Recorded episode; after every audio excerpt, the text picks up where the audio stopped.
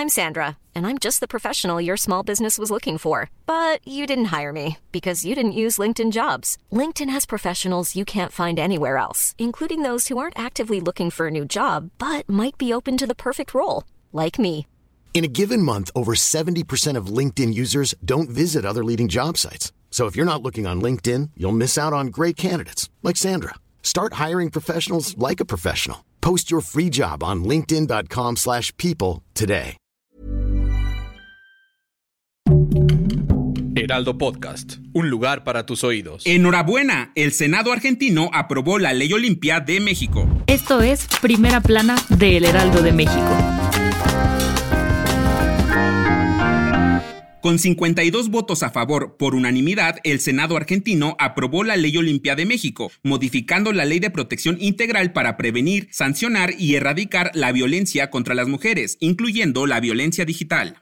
En la capital mexicana, la ley Olimpia fue aprobada en 2021 con el objetivo de castigar el acoso digital, condenando como delito la intimidad grabada, difundiendo, tomando o compartiendo imágenes de índole sexual sin previo consentimiento. Esta ley es llamada así por Olimpia Coral Melo, quien en 2012 su pareja filtró videos íntimos de ella sin su autorización. 11 años después, Coral viajó a tierras argentinas para apoyar a las mujeres que promovieron esta norma y presenciar la votación en el Senado. Por medio de redes sociales, Coral compartió un video donde mencionaba que en el país albiceleste se presentaron dos proyectos conocidos como Ley Olimpia y Ley Belén. Este último en honor a Belén San Román, una joven que se quitó la vida después de que se difundiera material íntimo de ella sin su permiso. Con la aprobación de esta ley en el Senado, ya son dos los países latinoamericanos en reconocer la violencia digital como un delito que debe ser castigado. Lo más relevante rumbo a las elecciones de 2024.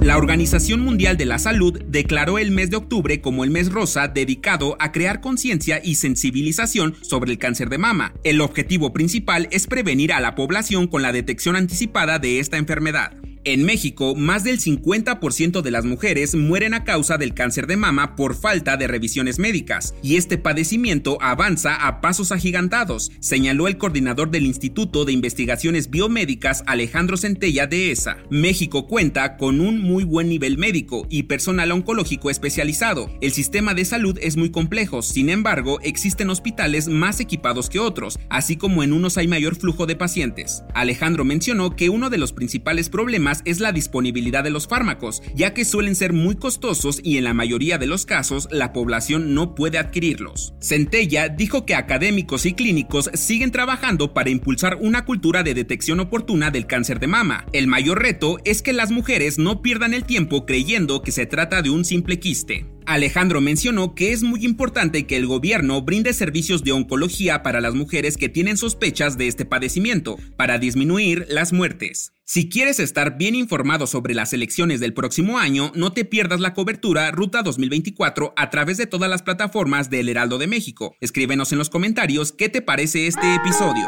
En otras noticias, autoridades de Tamaulipas informaron que la tarde de este domingo el techo de la iglesia de la Santa Cruz en Ciudad Madero se derrumbó, dejando varias personas atrapadas. Elementos de la Cruz Roja y bomberos acudieron al lugar para brindar apoyo, sin embargo, 10 personas murieron. En noticias internacionales, este este domingo se registró un atentado suicida luego de que un hombre detonara un explosivo en Ankara, Turquía. Este suceso dejó a dos terroristas muertos y dos policías heridos, informó el ministro del Interior Ali Yerlikaya. Y en los deportes, se llevan el triunfo. River Plate venció 2 a 0 a Boca Juniors en el Superclásico del fútbol. Con un gol de Salomón Rondón y otro de Enzo Díaz, el equipo argentino rompió la racha de 5 años sin triunfos como visitante en la bombonera. El dato que cambiará tu día.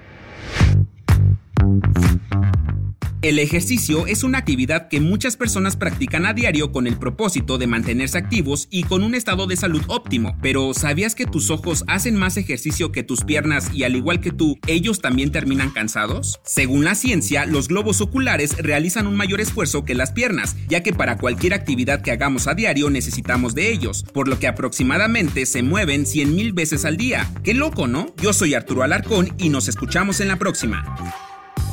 Esto fue Primera Plana, un podcast del Heraldo de México. Encuentra nuestra primera plana en el periódico impreso, página web y ahora en podcast.